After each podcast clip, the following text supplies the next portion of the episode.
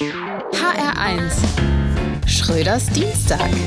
Das ist mal eine Überraschung. Wer hätte gedacht, dass so viel Durcheinander entstehen könnte, wenn eine Ampel ein Jahr lang auf Gelb steht, also doch besser falsch regieren als gar nicht oder wie? Die FDP ist immer noch in Flitterwochen mit ihrem Ampelmännchen Lindner.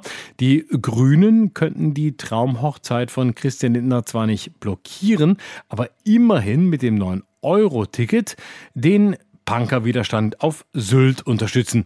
Glück allerdings für den Koalitionsfrieden, dass sich niemand an Christian Lindner festgeklebt hat. Zwiespältig ist im Rückblick das Sondervermögen für die Bundeswehr.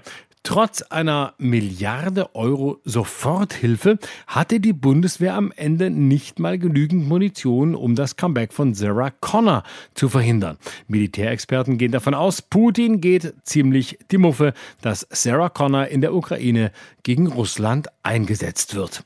Schöne Bilanz dagegen für Robert Habeck. Sein Milliarden Sondervermögen für Haarpflegeprodukte blieb unbeachtet. Stattdessen schaffte der grüne Fashionista es, alle Augen auf volle Gasspeicher zu richten. Leider gibt's auch keine Katastrophen bei der FDP.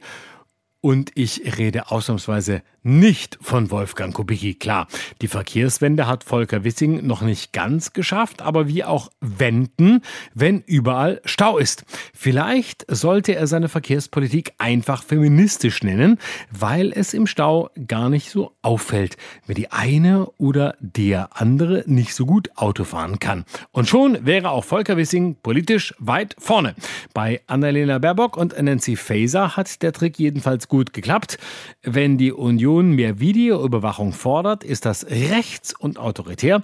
Wenn Faser es tut und einfach müssen Frauen schützen drüber schreibt, ist es links, sozial und gerecht. Schapöchen dafür. Schröders Dienstag. Auch auf hr1.de und in der ARD Audiothek. HR1.